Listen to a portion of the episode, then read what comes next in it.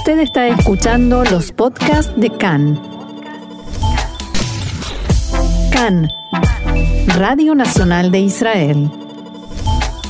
Seguimos en CAN, Radio Reca en español, Radio Nacional de Israel y como ya hemos dicho estos días anteriores, esta semana, es la semana de la LIA aquí en Israel. Semana que festejamos todos, ¿eh? Por supuesto, y sobre todo en este programa, en este espacio, nuestros oyentes, nosotros mismos. Y no sé si sabías, Gaby, que la Semana de la Lía, ¿por qué cae en esta semana?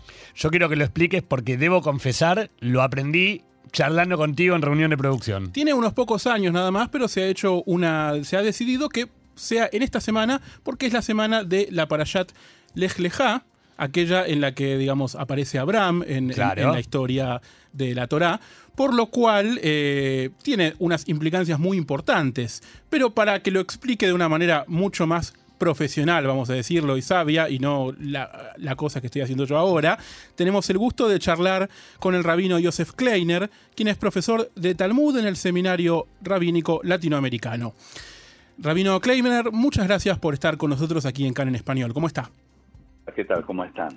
Buenas tardes. Buenas tardes. Y bueno, de alguna manera, primero, para quien no, se, no recuerda bien de qué trata la, para, la Parashat Lech Lechá, eh, ¿en dónde estamos ubicados en la historia de- del pueblo judío ahí? Bueno, eh, Abraham, de acuerdo con eh, el, la cuenta de años de la Torá, nació en el año 1948, justamente. Wow.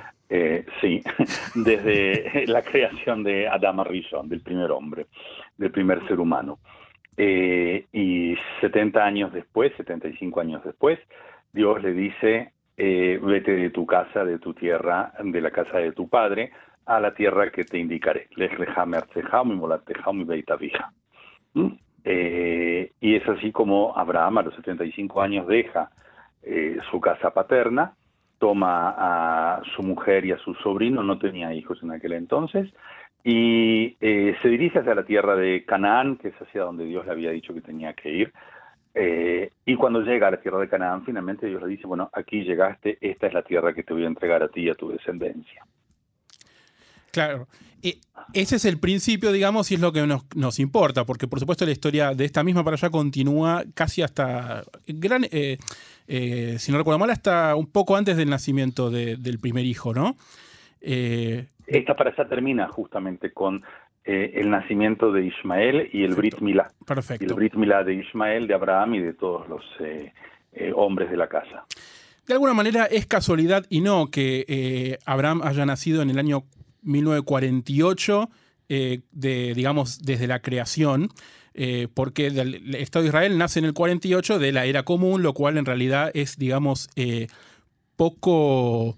eh, poco o sea, poco científico, es casual, ¿no? Porque de hecho es una arbitrario. coincidencia, es una coincidencia muy interesante Sí, y sí. simpática, diría. Es, por supuesto. Es una coincidencia numérica, pero es interesante. Y ahora, eh, ¿qué simboliza entonces que hayan elegido esta para allá y no ninguna otra para el Día de la Liá, cuando celebramos todas las personas que hemos venido a Israel, eh, una tierra que ya sabíamos que era nuestra, pero que a diferencia de Abraham, él no sabía y nunca había estado, y a diferencia de todo el resto de los judíos que de alguna manera ya estuvimos? Bueno, podríamos decir que Abraham es el eh, primero en el linaje en hacer alía. Sí, entre comillas, alía, y por supuesto que Israel todavía no existía en aquel entonces y Abraham no era judío. Abraham es el fundador del pueblo sí. de Israel, el pueblo hebreo, en realidad es el fundador de, de muchas familias, dicho sea de paso, Claro. no solamente de la nuestra. Eh, pero la nuestra es como la que siguió el camino de la Torah. Y Abraham es el primero que, por un lado, recibe este, este mandato de Dios y lo toma en sus manos y lo hace. Porque bien podría haber dicho Abraham, hasta aquí llegamos, muchas gracias, pero no me interesa. Claro. Eh, no es que Dios lo obligó, Dios le propuso eh, esta forma de, de expresarse, lech leja, eh, que literalmente se podría traducir como vete o vete a ti, es una traducción pésima, Claro. pero esta forma del deja, que viene después de la palabra lej, que es el... El, eh, El verbo eh, ir. el- sí, verbo ir, Sí. el imperativo de ir, en realidad es una propuesta. Claro. ¿Mm? Es como, eh, si quieres, anda. ¿Mm? Algo por el estilo. Y Abraham tomó justamente esta propuesta y dijo, ok, eh, dejo el lugar en el que estoy y me voy a esa tierra que no sé qué es lo que me va a entregar.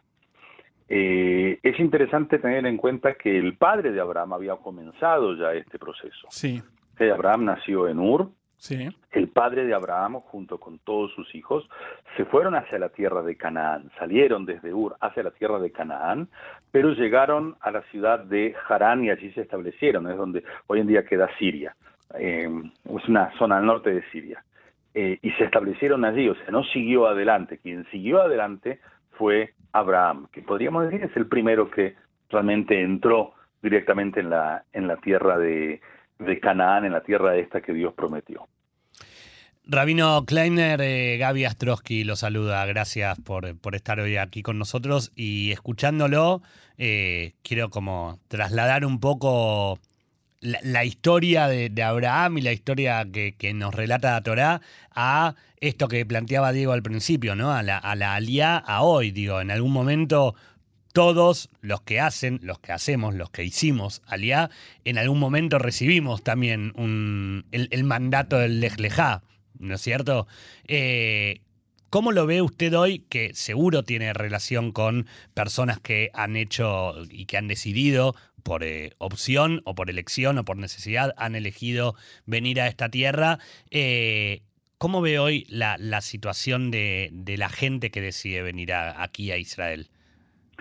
Eh, miren, eh, personalmente creo que lo central en la para allá nuestra, que se conecta justamente con el hoy en día, no es tanto el haber salido del lugar en donde estaban para llegar a la tierra de Canaán o al Estado de Israel hoy en día, sino en realidad lo que sucedió a partir de ese momento. Abraham, que vino con una, por un lado, una gran seguridad, porque Dios le dijo, ven, eh, llegó aquí y se encontró con una tierra muy inhóspita, una, tierra complicada, una tierra complicada desde el punto de vista eh, social, eh, no era aceptado en todos lados, eh, una tierra donde mm, la ley que él conocía no existía, en donde eh, la gente no reconocía tampoco la autoridad de Dios, o sea que no les importaba tampoco las leyes de Dios, es decir que Abraham llegó a un lugar que para él era muy eh, muy inhóspito y se las vio muy duras,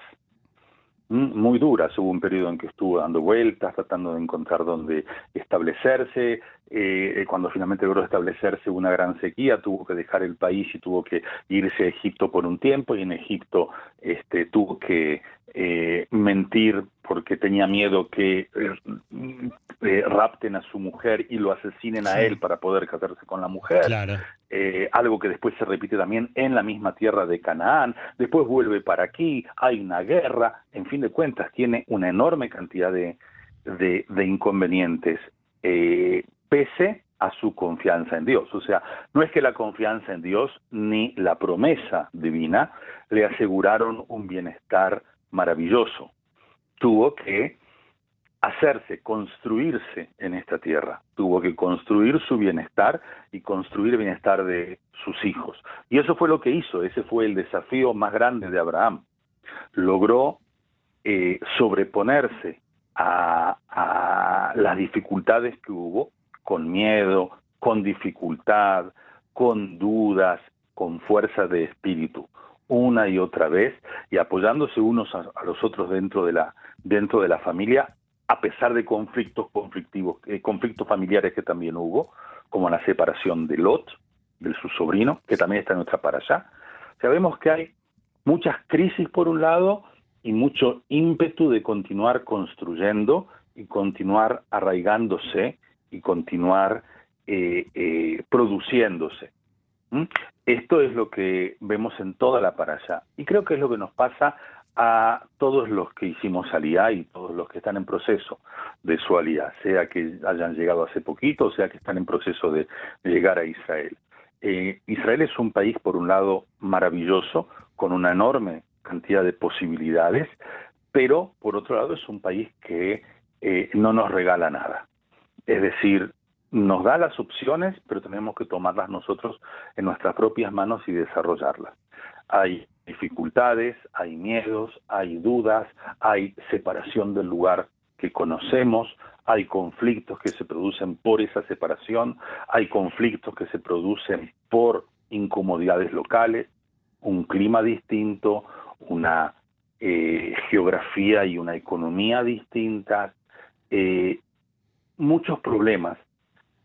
Y sin embargo, es un país que nos permite desarrollarnos, que nos permite continuar construyéndonos, que permite también sentar una base fuerte, no solamente para nosotros, sino para nuestros hijos y para nuestros nietos. Que, en definitiva termina siendo lo más importante, ¿verdad? Termina siendo lo más importante. Es lo más complicado, es lo que más temor nos da, lo que más angustia nos da, pero es a su vez lo más importante. Una última pregunta, Rabino, eh, y nuevamente volviendo a agradecerle estos minutos con nosotros. ¿Cómo ve la, la relación hoy de no solamente de los Olim Hadashim, sino también de los Batikim, de los que hace bastante tiempo están en, Israel, no con el Estado de Israel, sino con la parte religiosa. el mundo en general está viviendo un, reacomodamiento con respecto a su posición, a la posición de cada ser humano con respecto a la creencia y a la, a la religiosidad. Y esto toma en cuenta a todo el mundo por un lado y a nosotros aquí en Israel en especial, porque los temas de espíritu para el pueblo judío son siempre centrales. No importa que uno se defina a sí mismo como religioso o no religioso, laico más cercano o menos cercano, siempre el tema espiritual está dando vueltas alrededor de nuestra cabeza, de nuestras conversaciones, eh, y esto se mantiene. Hay eh, eh, gente que llega a Israel y que decide que el hecho de haber venido a Israel es el cumplimiento máximo de sus aspiraciones espirituales y no tiene que hacer nada más, que quizás en la, en la diáspora eh, estaba más cercano a, Por eso lo preguntaba, expresiones religiosas y llegando aquí a Israel deciden que bueno, que no, que ya está, que el hecho de estar en Israel es suficiente. Eh, pero con el tiempo muchos también se dan cuenta que no es suficiente, o sea que la espiritualidad y las expresiones de espiritualidad, y en especial las expresiones de espiritualidad judía, son cosas que son no solamente cercanas a nuestro corazón, sino que necesarias para nuestro corazón. Cada uno eh, eh, busca su propia expresión. Están las expresiones ortodoxas, ultraortodoxas, conservadoras, reformistas. Hay expresiones que espirituales que no se alían con ninguna de estas tendencias, por ejemplo, la llamada humanista o el judaísmo humanista o el humanista o el judaísmo religioso laico, es una definición especial, eh, pero también existen eh, y hay gente que se acerca a centros de estudio, a centros de meditación, a centros de rezo, a centros de concentración, eh, buscándolo de distintas maneras. Yo creo que esto continúa, es, un, es parte de nuestro conflicto cotidiano del ser judíos en todos lados, incluyéndonos aquí. Y antes de, pasar al, al, último punto, de todas formas quiero tomar en cuenta que Abraham pasó exactamente por lo mismo. ¿Mm?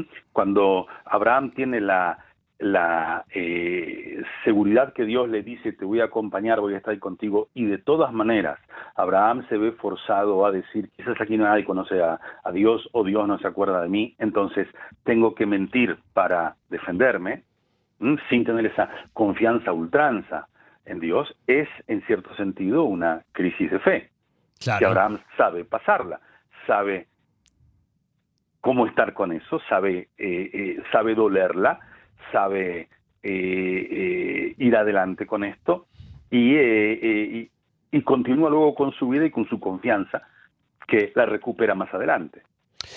Rabino Joseph Kleiner, no sé, nos quedaríamos, eh, me animo a hablar también por, por Diego y por mí, nos quedaríamos horas y horas eh, charlando con usted. Eh, bueno, sigamos, sigamos. Vamos a pedirle permiso a, la dirección de, la radio para que nos deje un rato más. seguro que no va a ser la última vez que, lo tengamos aquí en nuestro programa. Le agradecemos mucho por estos minutos y por compartir de alguna manera también estos festejos en, en la Semana de la Lía aquí en Can en Español. Bueno, muchas gracias a ustedes y un gran saludo a todos ustedes y a todos los oyentes. Shalom. Shalom.